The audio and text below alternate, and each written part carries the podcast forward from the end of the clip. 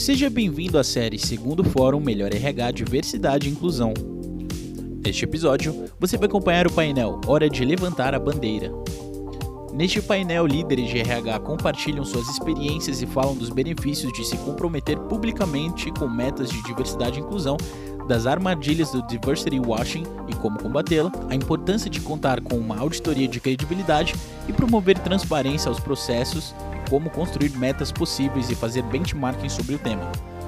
Participam deste painel Simone Beyer, diretora de RH da Cargill, e Fábio Lacerda, VP de Gente e Cultura da Cogna Educação. Essa série é oferecida por McDonald's, Atlas Schindler, Beringer Ingelheim, InfoJobs, Intel, Planin Sanofi, Senac, Top Employers e Vale. Olá pessoal, boa tarde. É um prazer estar aqui com vocês. Meu nome é Fábio Lacerda, sou vice-presidente de Gente Cultura da Cogna Educação. Estamos aqui no, no segundo fórum Melhor RH, Diversidade e Inclusão, e nós vamos falar hoje de é hora de levantar a bandeira, a diferença na prática de quem assume compromissos públicos. É um prazer estar aqui com vocês, falando um pouquinho da Cogna, e já já apresento a Simone Bayer aqui, que vai fazer esse bate-papo conosco. É, a Cogna Educação é a maior empresa de, uma das maiores empresas de educação do Brasil. Estamos presentes aí em quase todos os municípios por meio de educação básica, ensino à distância. São 24 mil colaboradores é, espalhados pelo Brasil e atuamos com marcas super conhecidas, desde o ensino básico até o ensino superior, mestrado, doutorado, com marcas relevantes como Anglo, PH, Anhanguera, etc. Então, para fazer a transcrição aqui, eu sou um homem branco, uso óculos, estou no nosso escritório aqui da Cogna na Avenida Paulista, tenho uma barba e vai ser um prazer fazer esse bate-papo aqui com você, é, Simone, e queria que você se apresentasse. Obrigado. Obrigada. Prazer estar aqui com todos vocês. Uma boa tarde. Eu sou Simone Baia, diretora de Recursos Humanos da Cargill. Sou uma mulher branca, loira, de cabelos compridos. Estou vestindo um suéter azul marinho e estou no escritório na minha casa. É, falando um pouquinho da, da Cargill, a Cargill é uma empresa de alimentos. Né? Aqui no Brasil, nós temos mais de 10 mil funcionários. Nós somos muito conhecidos pelas nossas marcas, que é Elefante, Pomarola e a marca de óleos Lisa e estamos presentes aí na maioria da casa dos nossos convidados aí que estão nos assistindo aqui hoje. Perfeito. Só queria, Simone, aqui também falar que, infelizmente, a Maristela, que deveria estar aqui com a gente, teve um probleminha de saúde, está tudo bem com ela, ela mandou aqui no grupo e ela não vai conseguir participar da nossa conversa de hoje. E nós vamos fazer esse bate-papo aqui. Espero que ela se recupere logo e esteja aqui com a gente novamente em próximos eventos. Isso aí, seremos, seremos nós dois. Legal, vamos lá. Vamos falar aqui de como, como a gente e as nossas empresas aqui assumem esses compromissos públicos é, e os impactos dele, é, né, Simone? A gente bateu um papo aqui um pouquinho a respeito do tema. É, e me conta um pouquinho aí na Cargill, como é que a gente, como é que vocês construíram essa estratégia e como é que você está colocando isso em prática? Legal. Bom, para começar, acho que tem dois, duas formas principais, talvez tenham outras, né? Mas eu estou acompanhando mais de perto duas formas de assumir compromissos, né? Uma através de metas específicas, né, relacionada à população, à diversidade, e uma outra forma também da empresa se associar, né, com entidades, com associações de diferentes temas.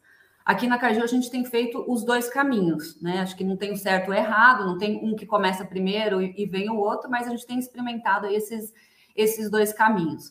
Falando um pouquinho das metas, a gente teve a definição e a assinatura do Paradigm for Parity, que é uma coalizão de empresas, principalmente americanas, mas não só americanas, onde os CEOs se reuniram em 2016, foi é, para assinar um compromisso para alcançar a paridade de gênero em posições de liderança até 2030. Então, esse foi um compromisso que a gente assinou alguns anos atrás, globalmente, e isso vem né, cascateando aí para todas as organizações, para todos os, os países onde a gente está presente.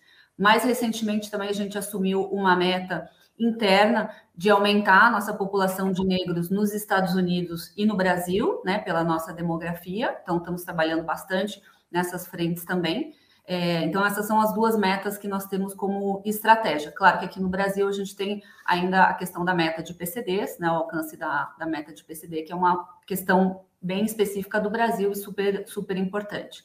No outro lado dos compromissos, a gente tem aí nos últimos anos assumido compromissos aqui no Brasil, né? Então tem sido muito interessante. Cada um tem uma história diferente de como a gente chegou né, nessa organização. A gente começou no MM 360, que é o Movimento Mulher 360, uma associação também de empresas que se reuniram há vários anos atrás, e a, a Cagil é uma das, das empresas fundadoras na época que é essa, essa entidade, essa associação está muito focada, claro, no empoderamento feminino, né, através de reuniões entre os CEOs, reuniões entre RHs, trocas de melhores práticas. Então, tem uma série de, de eventos que a gente participa, que a gente está junto, e a gente assumiu também alguns compromissos. São sete, sete princípios do, do MM 360.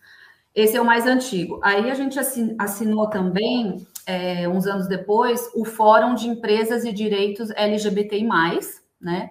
Que é um outro grupo com o Reinaldo Bugarelli, super interessante, onde também a gente se encontra em comitês de diretores de RHs, em comitês de, de presidentes, em comitês de líderes de inclusão e diversidade, grupos de afinidades na, nas empresas, para discutir bastante coisas que a gente pode fazer interno, mas também se posicionar né, em relação à temática LGBT é, como sociedade empresarial aí, é, reivindicando e acompanhando os principais temas que acontecem nessa frente. E mais recentemente a gente assinou a iniciativa empresarial pela igualdade racial, que é um outro, uma outra, um outro grupo de empresas também bem focado na questão racial, e ano passado a gente assinou o Mover, que é o Movimento pela Equidade Racial, também uma ação coletiva aí com 47 empresas é, parceiras, com foco em gerar posições de liderança né, para negros, capacitação e conscientização da temática racial também. Então, são essas duas formas que nós experimentamos, estamos experimentando e praticando aí nos últimos, nos últimos anos.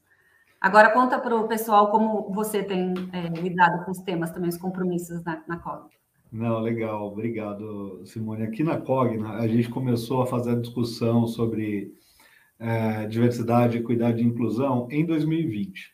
E a gente fez isso de uma maneira que, que o nosso propósito é impulsionar as pessoas a construírem uma melhor versão de si. E, e isso movimenta muito, o, o, nosso propósito movimenta muito, não só os nossos 24 mil colaboradores a criarem todos os dias uma melhor versão de si, mas efetivamente como é que a gente impacta os nossos mais de um milhão de alunos espalhados pelo Brasil.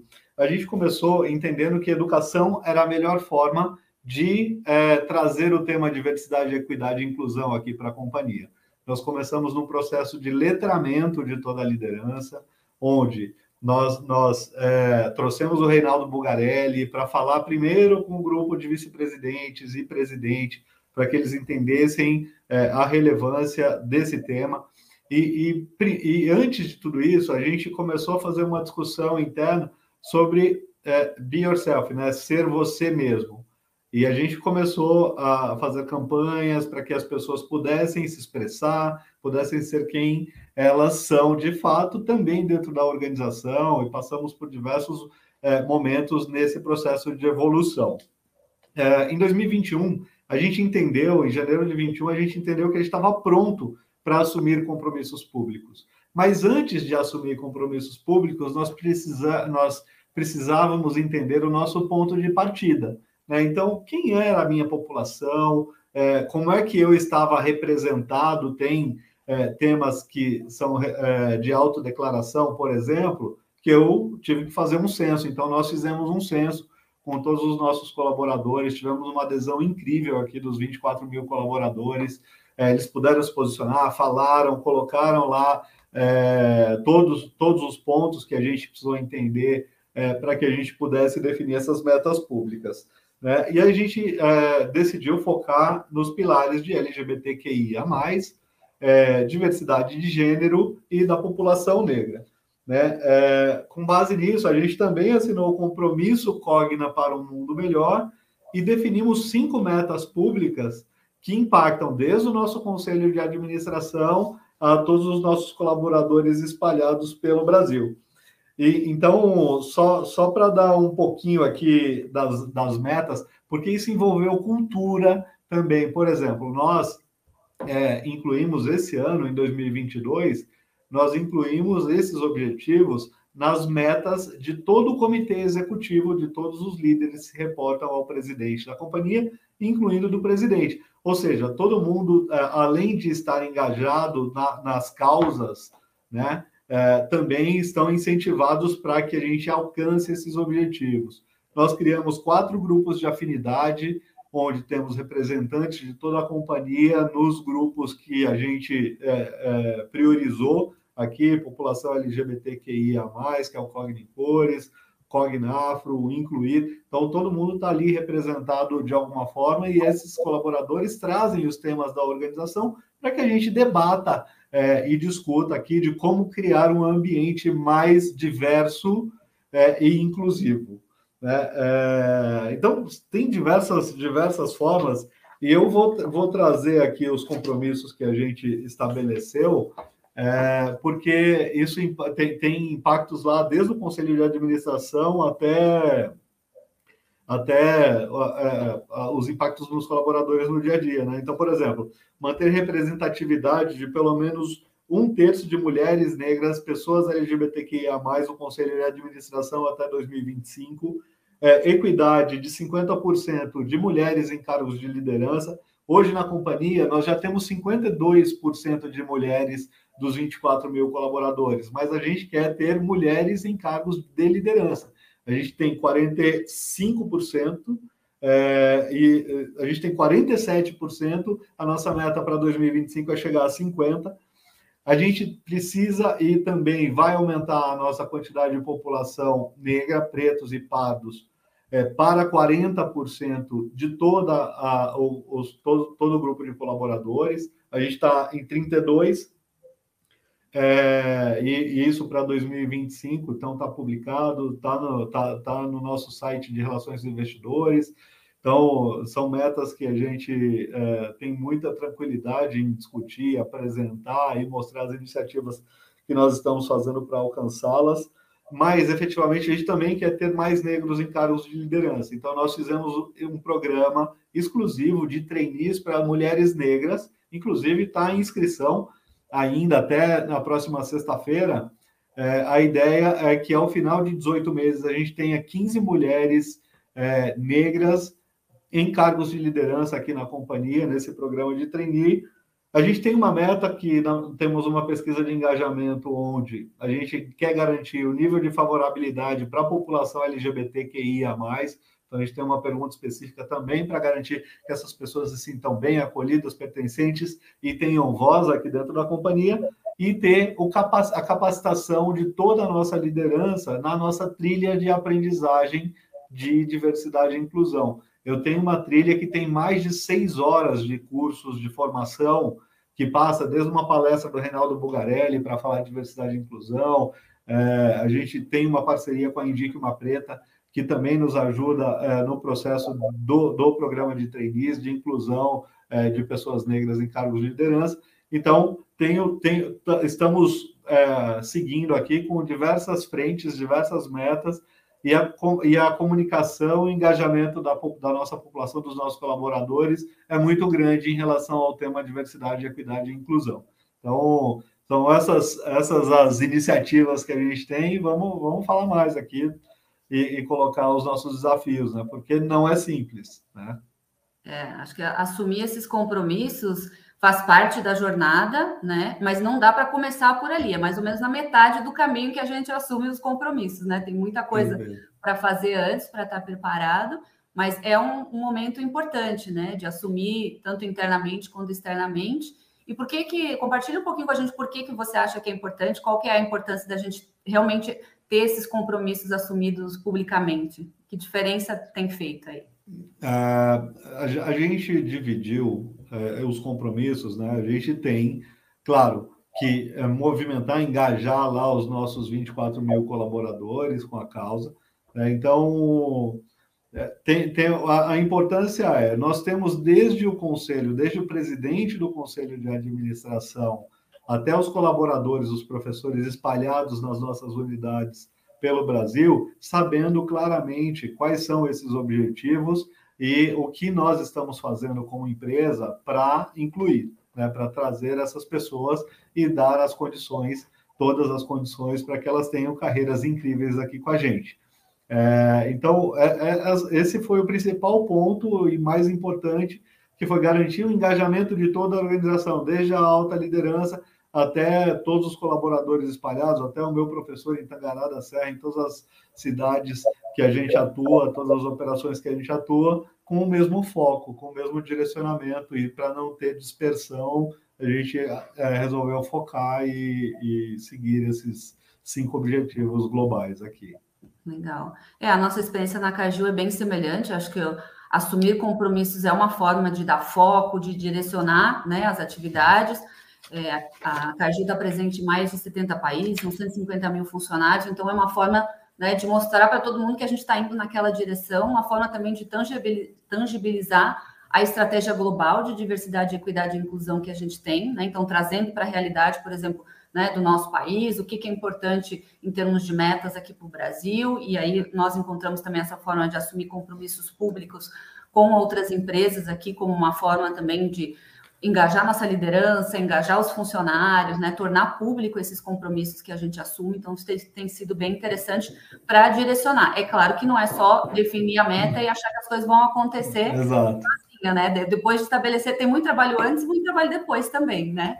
Claro. As metas dão um direcionamento, mas a partir daí, então, a gente realmente tem que olhar né, onde a gente está, a gente sabe onde quer chegar, e aí traçar vários planos, né, várias ações é, para chegar lá. Mas após a definição da, das metas, a gente começa a ver realmente a organização se mexer, né? E começa a ver resultados, um pouquinho aqui, um pouquinho ali. Na, na parte de equidade, por exemplo, a gente, né, como eu comentei, a gente assinou esse compromisso em 2016 e é para chegar à paridade em, em, posições de liderança em 2030. Hoje o Brasil está com 36% de mulheres na liderança, que é um percentual, é, ainda temos muito para fazer, mas de acordo com a nossa indústria, do agro, industrial, é, é, bem, bem interessante e realmente foi, a gente chegou aonde a gente chegou e só vai chegar no 2030 tendo essa meta muito clara, né, e as ações convergindo aí para alcançar, só como, como exemplo. Perfeito. Me conta um pouquinho, Simone, porque eh, no nosso caso aqui, a gente pode falar um pouco mais, a gente teve que olhar toda a jornada do colaborador, desde o recrutamento, desde o nosso EVP, né, do nosso posicionamento de marca empregadora, toda a experiência do colaborador para é, avaliar quais, quais eram os impactos que a gente teria aqui nos sistemas, tem várias coisas né, que acabam gerando ali é, um, um, um, redesenho, você tem que mudar a sua estrutura, os seus processos para atender. No nosso caso aqui, por exemplo, a gente tem uma gerência responsável por essa área específica que fica dentro da área de recursos humanos, e a gente, por exemplo, definiu para a área de, de, de, recrutamento e seleção, né, para a área de jornada do candidato, que é, eu, eu tenho que trazer é, população, por exemplo, mulheres negras, é, por exemplo, trazer mais mulheres no processo de seleção. Então, se eu apresento três candidatos, dois têm que ser de algum grupo minorizado. Então, de alguma forma, a gente trata lá o recrutamento. O que, vocês têm feito aí para é, de interessante dentro da jornada ali do, do colaborador que, que a gente pode, possa compartilhar aqui com todo mundo que está assistindo a gente? Legal. Antes de entrar especificamente no que a gente tem feito, eu queria só comentar um pouco que eu acho importante a questão do contexto. Né? A gente, na Caju, a gente tem, tem uma cultura muito forte é, que está baseada nos nossos princípios, nosso código de ética, e um deles é tratar as pessoas com respeito e dignidade. Então, isso, isso já é muito antigo, de muitos anos, então a gente vem construindo né, toda essa jornada de diversidade com base no código de ética, com base nos nossos valores. Um dos valores é pessoas em primeiro lugar. Então, tudo isso facilita assim um, um caldo cultural, eu diria, para quando a estratégia global de diversidade e equidade, e inclusão foi definida alguns anos atrás, isso ser muito bem aceito na, na organização. A gente tem uhum. também uma, uma diretoria específica global né, nos Estados Unidos, mas um grupo muito pequeno em todos os países, todas as organizações de recursos humanos, né, a minha organização aqui, em especial no Brasil, atua com foco, né, é, trazendo a estratégia global para a nossa, nossa realidade aqui, com questões relacionadas ao, ao Brasil. A gente tem também é, políticas muito claras né, de antidiscriminação, de anti-assédio, contra a retaliação também. Então, isso ajuda a ter um ambiente realmente quando a gente define né, o que é aceito, o que não é aceito, as pessoas também usam os canais adequados de, de linha ética para fazer denúncias e nos ajudar a ter um ambiente cada vez mais inclusivo. Então, acho que isso faz parte né, desse contexto. E aí, em relação a cada uma das, das, prioridades, que aqui no Brasil a gente tem também um comitê de inclusão e diversidade, que reporta direto para a diretoria executiva. A gente definiu como prioridade muito semelhante que você comentou, né? Os quatro pilares, então, gênero, temas LGBT, raça e PCDs, né? Pessoas com, com deficiência. Então, esses são os nossos pilares. Para cada um deles, a gente teve aí diversas ações, a gente tem redes de afinidades para cada uma dessas, dessas temáticas. É, tivemos também mudanças e várias experiências né, em relação ao processo seletivo, então, currículos às cegas, a gente fez várias experiências, utilizamos até hoje no nosso programa de estágio, inclusive é, excluindo o nome da universidade, para já não ter também né, bias do, dos gestores que, que escolhem. Então, uma série de ajustes aí no nosso processo seletivo. A gente tem um foco é, também em mulheres em operação, então, um, um projeto que chama Women in Ops, justamente para atrair né, e trazer engenheiras para o nosso pipeline, né, pessoas, mulheres que são gerentes de plantas, supervisores, então, tanto para atrair, para também como para desenvolver as mulheres na, na organização. E mais recentemente, quando a gente definiu então essa meta, por exemplo, de negros, de trazer, aumentar nosso percentual de negros na organização, aí a gente montou também todo um roadmap é, com várias ações, porque realmente a gente tem que partir da conscientização, educação, até revisão de políticas, né, políticas de idiomas, políticas de graduação que a gente tem para adequar é, e deixar mais inclusivo ainda. O processo seletivo já comentei também, então tem diversas ações. A gente passou também pela fase de treinamento da liderança, a gente também tem unconscious bias, né, treinamento de viés inconsciente para toda a liderança e para todos os funcionários, inclusive. Então, acho que isso faz parte né, de ter aí um, um ambiente propício para quando a gente efetivamente parte tanto para aquisição quanto para desenvolvimento de talentos, de ser bem sucedido como, como organização. É legal você ter colocado esse ponto, né? É, um dos nossos valores aqui é fazemos das, fazemos das nossas diferenças a base da nossa convivência.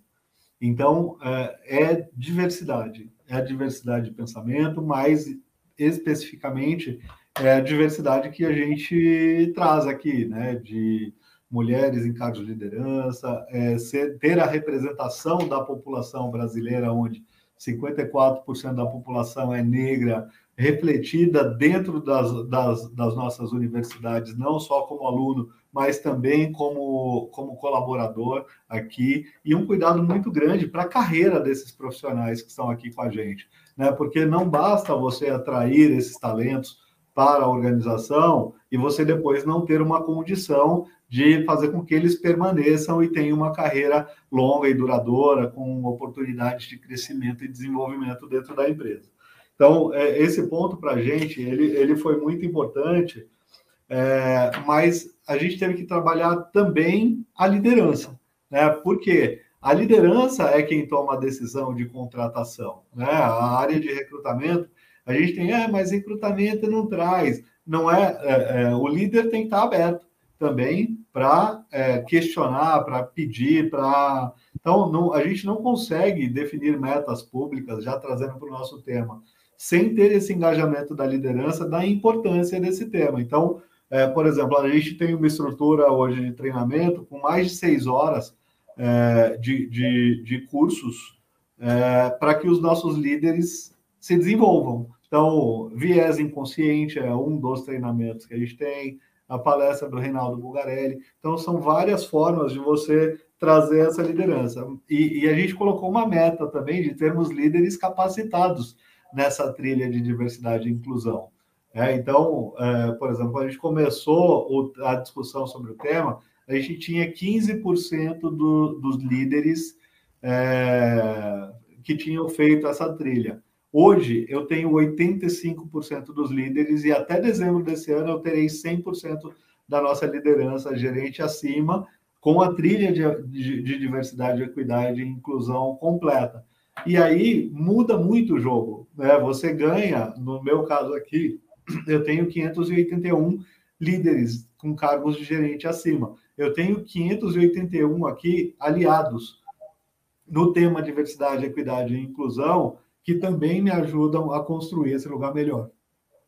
É, não, isso é fundamental. A gente também teve a experiência de ter, além dos treinamentos globais, como eu comentei, de, de viés inconsciente, que também são trilhas online que todos os funcionários e gestores podem fazer, a gente também incluiu um módulo né, nosso programa de desenvolvimento de, de gestores, de pessoas, sejam os que estão chegando na companhia ou os que foram promovidos recentemente, um módulo específico sobre diversidade, equidade e inclusão, justamente para deixar muito claro qual é o papel do gestor nessa jornada, né? Qual é o compromisso que a empresa assumiu, é, para onde a gente quer chegar, né? Qual é a estratégia global, deixar muito claro aonde a gente quer ir como organização, organização e qual é o papel né, que cada um dos gestores tem nessa, nessa jornada, porque, como você mesmo comentou, né, muitas das decisões relacionadas à gestão de pessoas são tomadas né, na ponta pelos, pelos gestores.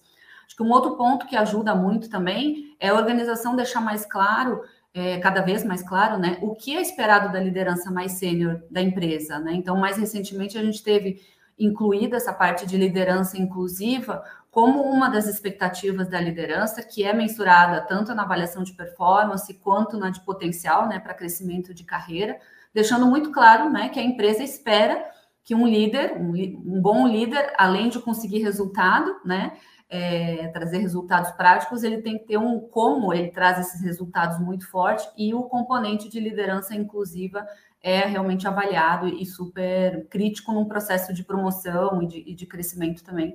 Então, acho que isso faz toda a diferença. Tirar o meu... Bom, a gente, a gente fez essa discussão é, e, e movimentar uma organização com 10 mil pessoas no teu caso, no meu caso aqui, 10 mil pessoas no Brasil, né, Simone? Você deve ter quantos mil colaboradores aí no mundo? 150 mil. 150 mil. Então, para mover 150 mil pessoas com diversas culturas, com diversos. É, cada particular, cada país tem a sua particularidade e cada região, aqui no meu caso, cada região tem a sua, a sua particularidade, né? É, a gente, é, ainda no, no ponto de liderança, é, a gente fez uma reunião e trouxe Bugarelli de novo para fazer essa roda de conversa, essa roda de conversa aberta. Né? Então, pô, líder, aqui é o teu espaço de segurança para que você possa tirar as suas dúvidas em relação ao teu processo de letramento. A gente, todos nós, somos aprendizes nesse tema, né? porque é um tema que tem, por exemplo, a população negra tem 200 anos de, de diferença ali é, por conta da, da abolição da, da escravidão. Como é, como é que você diminui essa distância e você tem as discussões de ponto de partida? Então, a gente traz as pessoas para essas conversas e elas têm sido muito ricas, que dão espaços para as pessoas se colocarem no lugar de aprendizagem. Né? Então, estamos é, sempre no processo de, de aprendizagem. É, e, e, claro, né, que quando você torna o teu ambiente mais inclusivo, tem diversos dados que mostram que isso melhora a inovação, melhora o resultado, mas o mais importante é, é que no nosso caso aqui, a gente consiga refletir né, a diversidade do nosso aluno. Quando eu vou numa universidade, quando eu vou numa faculdade, eu, eu tenho acesso e vejo é, essa diversidade acontecendo na sala de aula, com a inclusão, o acesso de pessoas negras à universidade. Quando a gente olha é, população LGBTQIA, cada vez com mais voz, a gente também colocou uma meta interna para contratação é, de pessoas trans. Então, tudo isso é, é, foi um processo que não adianta a gente falar, ah, vamos apertar um botão aqui e mudar a cultura. É um processo de transformação e ele não acontece de um dia para o outro e leva tempo. É, então, é só para deixar todo mundo aqui que está nos assistindo, não, a gente não consegue dar um passo se não tiver engajamento da liderança, se não tiver todo mundo entendendo os, os motivos, e é por isso que são as metas públicas são importantes aqui para que todo mundo saiba para que caminho seguir. É. E compartilhando um pouco a nossa experiência, então, com esses compromissos públicos assumidos, né? É, cada um, claro, com a sua temática, então, seja mulher, equidade de gênero, LGBT ou racial, mas quando a gente assume esse compromisso com outras empresas, né, nessa, nessa forma pública, é muito das coisas que a gente já está fazendo, então, assim, não, não são compromissos é, que dá aquele frio na barriga, assim, de assinar, né? São compromissos de, de ter um ambiente de trabalho cada vez mais inclusivo respeitoso, né? De, de promover o desenvolvimento de mulheres, de negros, né? De, da população LGBT. É, dar oportunidade de ascensão de carreira. Então, é muito interessante que a gente aprende muito com outras empresas, porque todos, um, todos os compromissos, o último e o mais difícil, é em relação à cadeia de valor, como que a gente impacta né, a nossa cadeia de valor como empresa e a sociedade como um todo. Então, claro que mexer na minha empresa, na, na tua, né, Fábio, assim, com tantas pessoas, a gente já dá uma chacoalhada na sociedade. Mas quando a gente pensa na cadeia, né, em todo o supply chain, mais ainda. É, normalmente é o décimo compromisso, porque ele realmente é, é um mais, mais difícil, sim, mas justamente por ser mais difícil, essa troca entre melhores práticas entre as empresas tem sido muito rico né? Por isso que eu recomendo realmente essas, essas associações, que é uma forma de aprender, né? Com quem já testou alguma coisa, né? E, e dá para avançar mais rápido. A gente mesmo tem várias práticas relacionadas a suppliers, né? Diversity suppliers, que, que a gente uhum. chama aqui. Então, é, é, realmente acho que esses compromissos eles ajudam a acelerar, né? Quando a gente está junto com outras empresas, a gente vai, como sociedade mesmo, impactando aí cada vez mais um número maior de, de pessoas, né? Não, foi legal você ter colocado esse ponto, né, de você estar em contato com associações, etc. A gente faz parte do Fórum de Empresas e Direitos LGBTQIA+. Também. E, uhum. e, e é muito importante essa troca de boas práticas entre as empresas, porque a gente quer construir esse lugar melhor, né, é. para toda, para toda a população, para toda a sociedade. É, e, e, isso acaba tendo um impacto não só interno, né, as pessoas perceberem e, e se sentirem é, acolhidas, recebidas dentro da organização e, e, fazendo parte, né, que podendo fazer parte desse desse lugar, mas também nos impactos que você causa na sociedade, né? Então, é, quando a gente faz as discussões nos fóruns é, e a gente traz muita voz né, dos grupos de afinidade. Isso tem gerado muito valor aqui para a gente, porque é, na prática todo mundo está sentindo a dor ali no seu lugar de fala, está tá sentindo as dores e, e, nos ajudam muito a melhorar como organização, melhorar as nossas práticas e, e evoluir como organização. É, eu, eu tive um caso, né, e é importante a gente deixar bem. Esse caso foi muito emblemático para mim, porque a gente não tolera e não aceita e não discute qualquer tipo de discriminação. A gente tem uma lista de comportamentos que a gente é, não tolera e que a gente assim, não, não se discute. E nós fizemos o desligamento de um, de um gerente que fez uma piada homofóbica num fórum. E ele saiu dessa reunião e nós fizemos o desligamento dele, porque a gente não tolera, não discute e, e a gente nem, nem, nem tem porquê e como se justificar é, em situações como essa.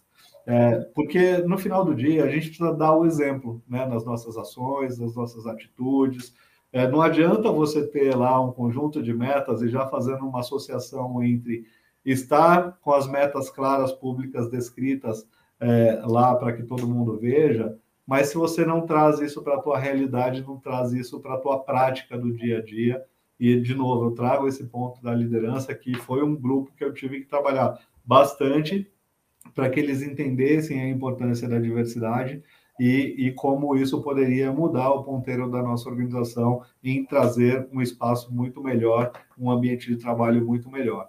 Então. A gente também teve situações assim na empresa, e acho que é nesse momento que a organização, todos, né, que todos os funcionários olham para ver se é de verdade, né? É, se é o que a gente está falando, é assim meio que um momento da verdade, se o que a gente está falando é realmente importante, é realmente né, verdadeiro.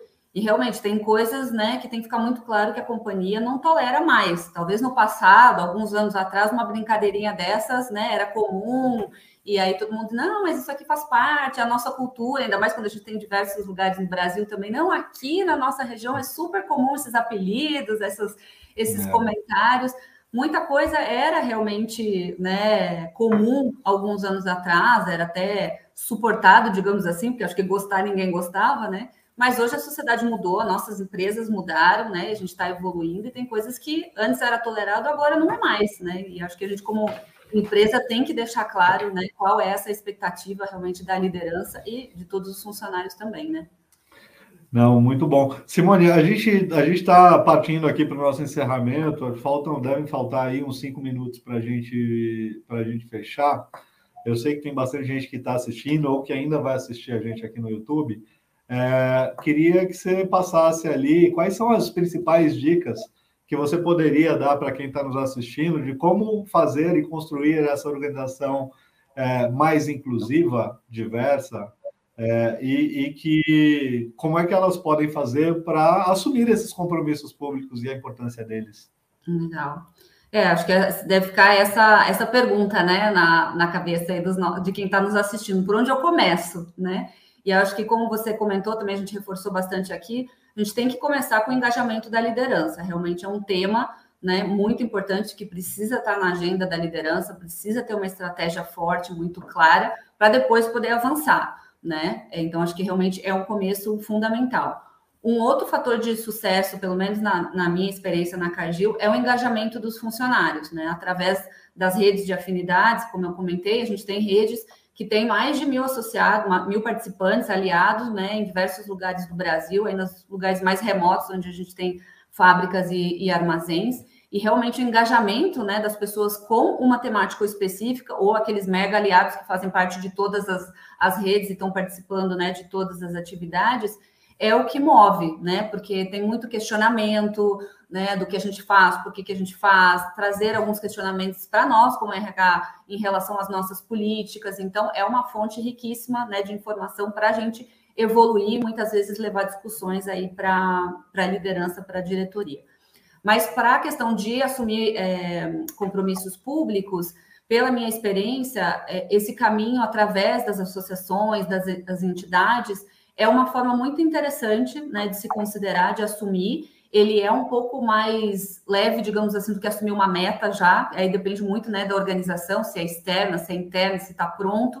Então, eu diria assim que é, é um bom começo, né, considerar essas, essas associações, o fórum, a iniciativa, a temática que está mais presente né, na sua organização, realmente procurar saber um pouquinho mais da entidade, da associação e como se associar, né? Porque é uma forma de realmente aprender mais ler os compromissos, entender que não, né, na nossa organização ainda não alcançamos todos, mas estamos trabalhando é, para alcançar esses, esses compromissos. Então, é, é uma forma muito interessante de se começar. Então, essa seria a minha, minha dica. Não, legal, perfeito, Simone. Aqui na Cogna também, a gente passou por um processo de entendimento, né, de letramento da liderança.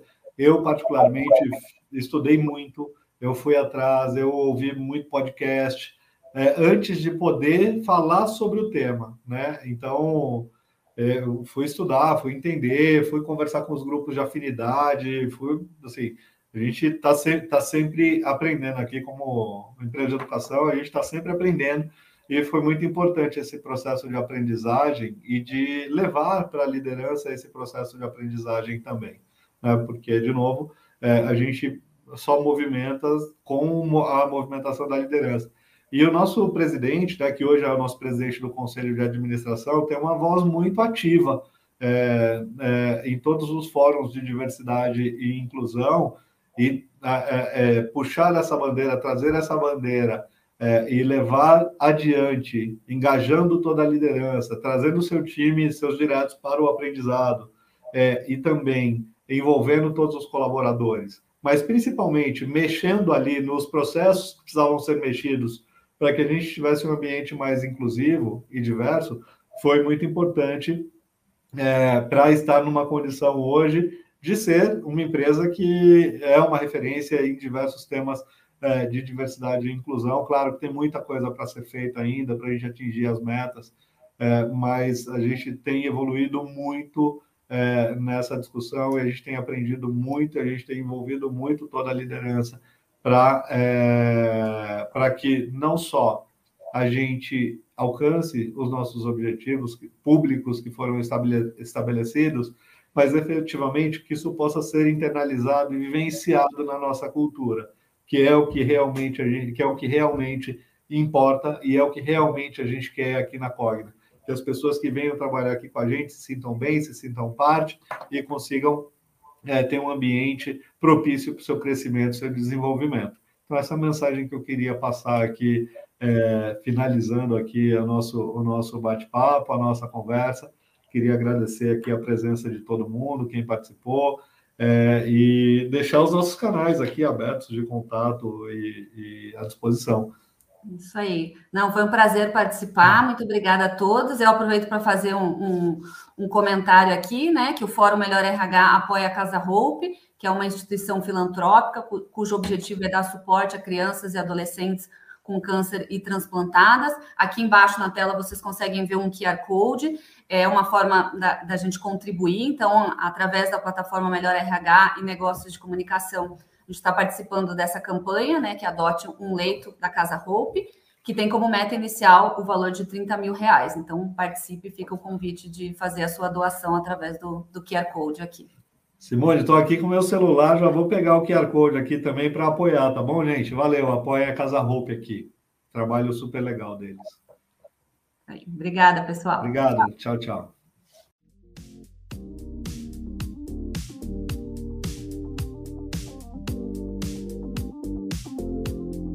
Você acompanhou mais um episódio da série Terceiro Fórum Melhor RH Diversidade e Inclusão. Confira a série completa em 15 episódios. Até a próxima.